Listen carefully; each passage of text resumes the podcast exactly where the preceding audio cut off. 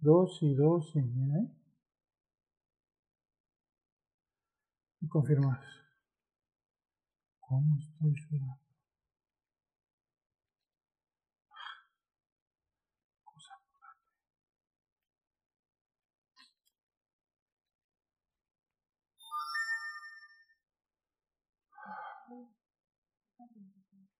¿Está grabando? Ok.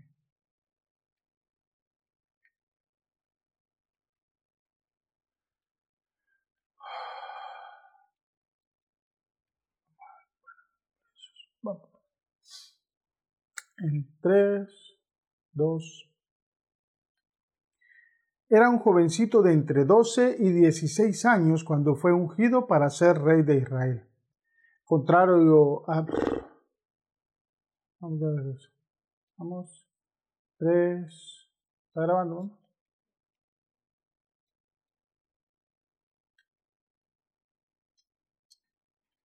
Tres, dos, era un jovencito de entre 12 y 16 años cuando fue ungido para ser rey de Israel. Contrario al rey anterior, él no era un hombre de gran estatura y gallardo parecer. Era apenas un adolescente en el que Dios había fijado su mirada para rescatar al pueblo de Israel del desastre en el que se había convertido la monarquía a cargo de Saúl.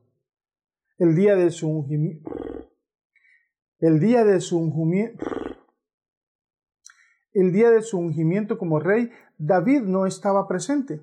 Samuel, el profeta de Dios, llegó a la casa que el Señor le...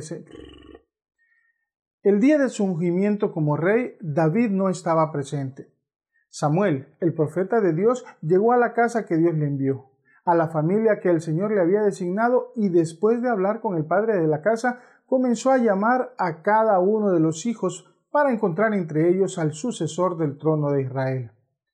Samuel esperaba que el futuro monarca fuera alto y fuerte, tal como el rey que acababa de ser desechado.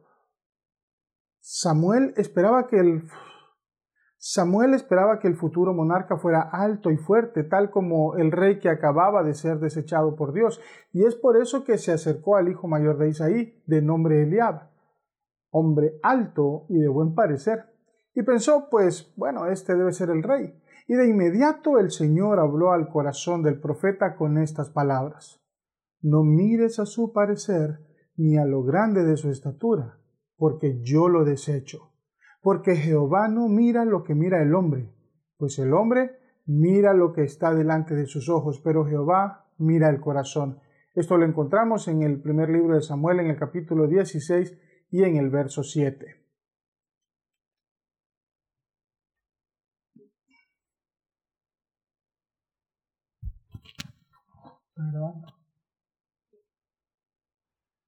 Y en el verso 7.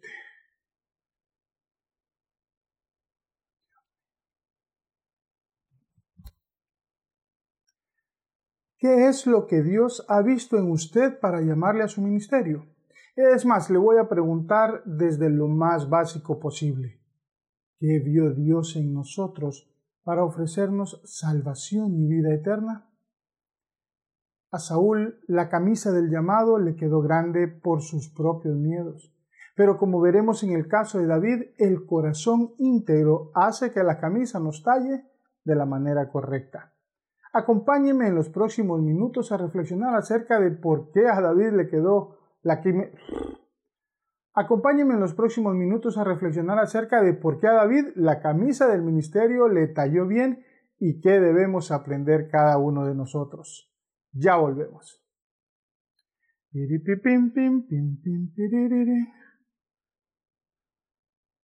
¿Cómo vamos? ¿Está grabando? Es que no me puedes mover para no descuadrarme. ¿Está grabando?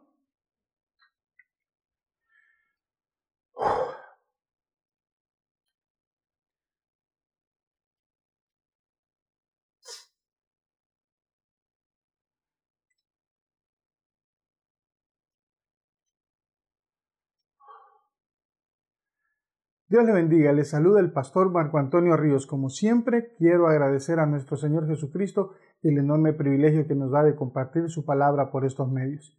También quiero aprovechar para invitarle a que se suscriba al canal de YouTube de Su Palabra No Volverá Vacía y que nos acompañe en las redes sociales y también que nos siga en Spotify. En todas estas plataformas aparecemos como Su Palabra No Volverá Vacía. Evidentemente David era un hombre totalmente distinto a Saúl. De acuerdo a la escritura, Saúl ya era un hombre en edad adulta cuando fue ungido como rey, mientras que David era un adolescente. Saúl, un hombre de gran estatura, David, un niño pues no tan grande, y esto lo deducimos del momento en el que Samuel quiere ungir a Eliab, ¿se acuerda? El que era grande y también de buen parecer. Dios le dijo, no vea su parecer.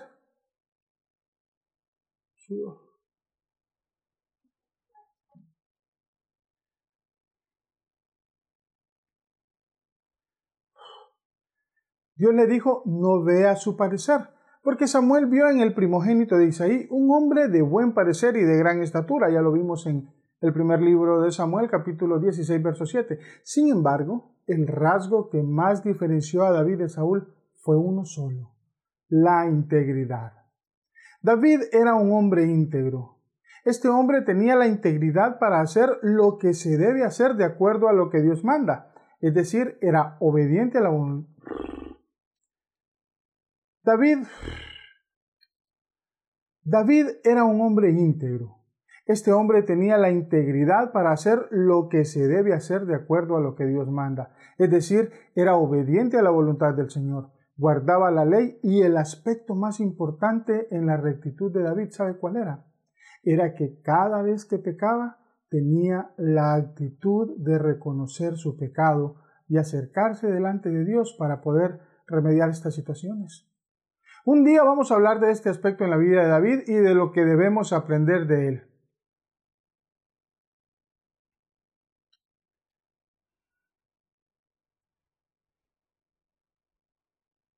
Ay, no sé cómo estoy saliendo. Vamos en tres, dos.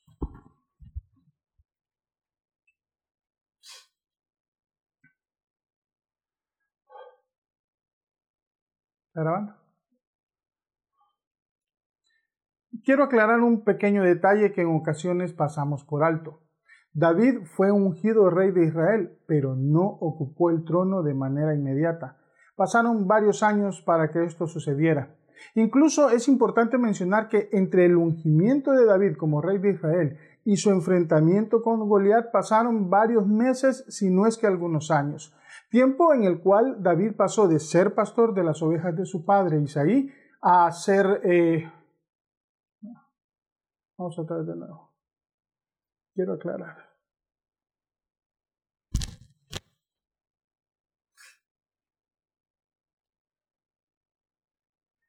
Quiero aclarar un detalle que en ocasiones pasamos por alto. David fue ungido rey de Israel, pero no ocupó el trono de manera inmediata. Pasaron varios años antes de que esto sucediera. Incluso es importante mencionar que entre el ungimiento de David como rey de Israel y su enfrentamiento con Goliat pasaron varios meses, si no es que algunos años. Tiempo en También es importante mencionar que entre el ungimiento de David como rey de Israel y su enfrentamiento con Goliat pasaron varios meses, si no es que varios años. En este tiempo, David pasó de ser pastor de las ovejas de su padre Isaí a tocar el arpa para calmar el espíritu atribulado de Saúl, para luego ser llamado por el mismo rey por... Tres. ¿Mm? Sí. Mírame aquí, está grabando. Ok.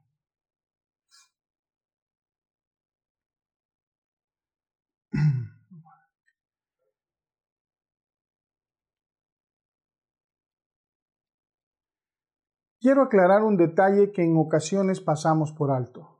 David fue ungido rey de Israel, pero no ocupó el trono de manera inmediata. Pasaron varios años antes de que esto sucediera. Incluso es importante mencionar que entre el ungimiento de David como rey de Israel y su enfrentamiento con Goliat pasaron varios meses, si no es que algunos años. Durante este tiempo, David pasó de ser pastor de las ovejas de su padre a tocar el arpa para calmar el espíritu atribulado de Saúl. Luego el mismo Saúl lo llama a ser su paje de armas. Y es en este contexto que aquel joven, que aún no puede estar en el ejército como soldado, escucha en una de sus visitas a la zona de batalla al campeón de los filisteos. Ve a aquel hombre altísimo, un gigante, insultando al pueblo de Israel y sobre todo ve que está insultando al Dios de los israelitas. Esto llenó de celo y de enojo el corazón de David. Hay una imagen que toca mi corazón porque encuentro en ella el contraste más evidente entre la personalidad de Saúl, el gran hombre, al que...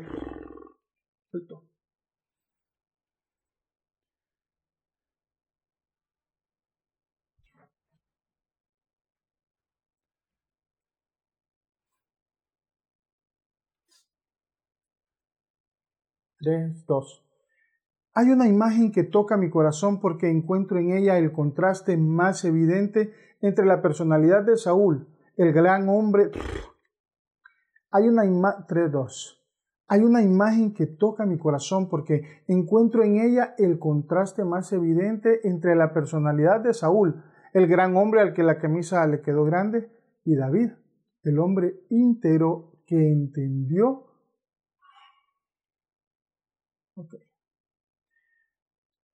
3.2. Hay una imagen que toca mi corazón porque encuentro en ella el contraste más evidente entre la personalidad de Saúl, el gran hombre al que la camisa le quedó grande, y David, el hombre íntegro que entendió que la camisa de Saúl no era para él. Leamos juntos, por favor, en el primer libro de Samuel, en el capítulo 17 y versos 38 y 39. Dice la escritura de la siguiente manera. Y Saúl vistió a David con sus ropas, y puso sobre su cabeza un casco de bronce, y le armó de coraza.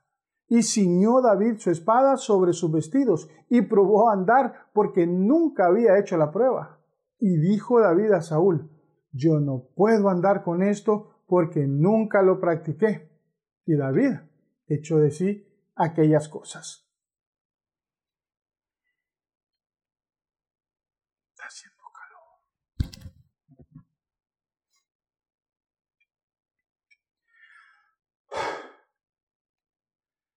La ropa de batalla de David no era la ropa de un rey rebelde, eran las ropas humildes de un pastor de ovejas.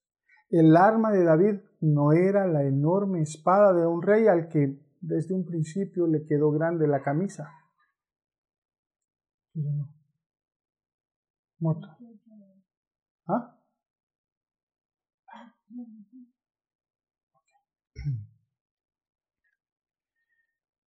La ropa de batalla de David no era la ropa de un rey rebelde, eran las ropas humildes de un pastor de ovejas. El arma de David no era la enorme espada de un rey al que desde un principio le quedó grande la camisa. Es más, las armas de David no eran ni siquiera las cinco piedras lisas que recogió del arroyo. El arma de David era el nombre de Jehová de los ejércitos. A David no le quedó grande la camisa porque David decidió vivir en obediencia, rectitud y santidad. Sí, en santidad. Usted podrá decirme, hermano, ¿cómo dice que David vivió en santidad si fue mujeriego, ladrón y asesino? Déjeme recordarle que la santidad es un proceso en la vida del hombre mediante el cual cada día que vivimos nos acercamos a la estatura del varón perfecto, es decir, a Cristo. La santidad nos permite no solo reconocer nuestra condición de pecadores, sino también confesar nuestros pecados y recibir el trato que Dios tenga para nuestra vida como resultado de cada uno de ellos. Eso es lo que hizo David y para eso, para eso se requiere integridad.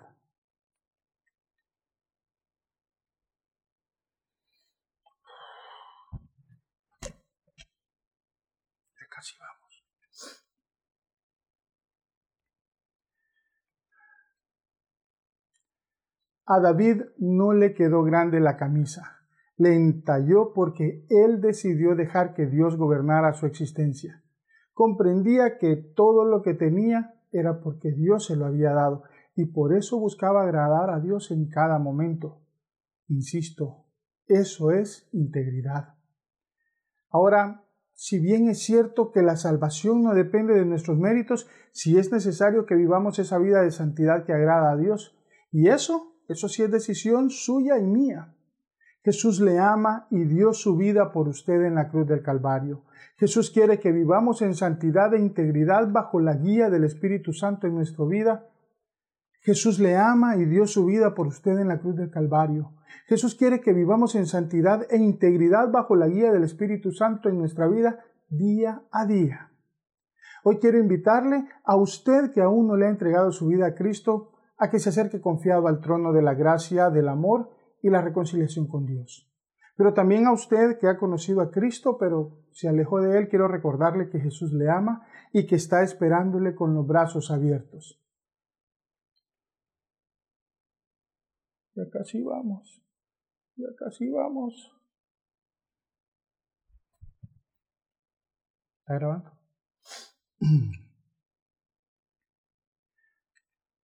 Si usted quiere entregarle su vida a Cristo o quiere reconciliar su relación con Él, repita. Si usted quiere entregarle su vida a Cristo o quiere reconciliar su relación con Él, le invito a que repita conmigo esta pequeña pero poderosa oración. Padre Santo, en el nombre de Jesús, te doy gracias porque puedo acercarme delante tuyo reconociendo mi condición de pecador. Hoy, Señor, admito mi culpa, reconozco que te he ofendido, que he pecado contra ti, y te pido perdón, Señor, por cada uno de mis pecados. Señor Jesús, en este momento, Padre, te pido que me aceptes como tu Hijo. Quiero que seas mi Padre, mi Rey, mi Señor y mi Salvador.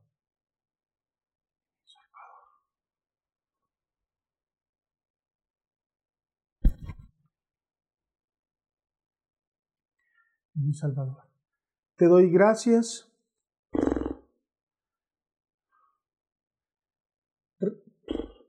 Te doy gracias por haber pagado mis culpas en la cruz del Calvario.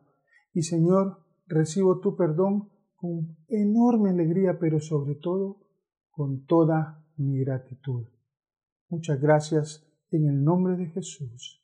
Amén y amén. Si usted hizo esta oración conmigo, lo felicito. Es usted uno más de los miles de millones de hombres y mujeres que hemos decidido por lo menos comenzar a caminar en integridad. Quiero recordarle que si esta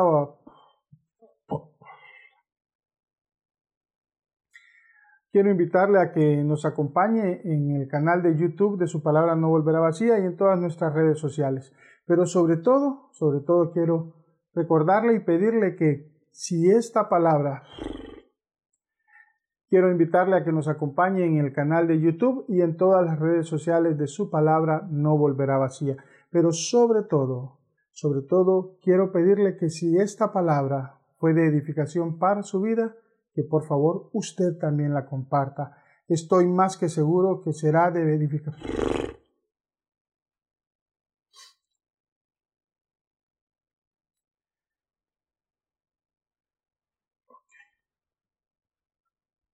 ¿Está grabando más?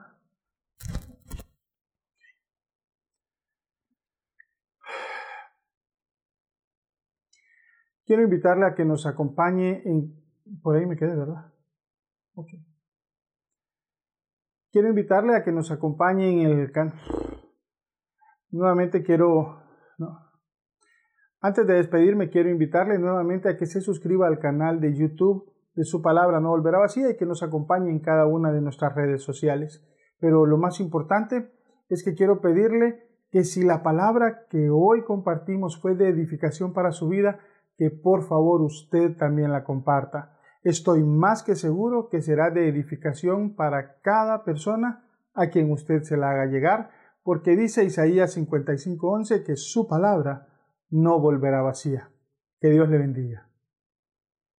Bim, bim, bim, bim, bim, bim, bim, bim, bim.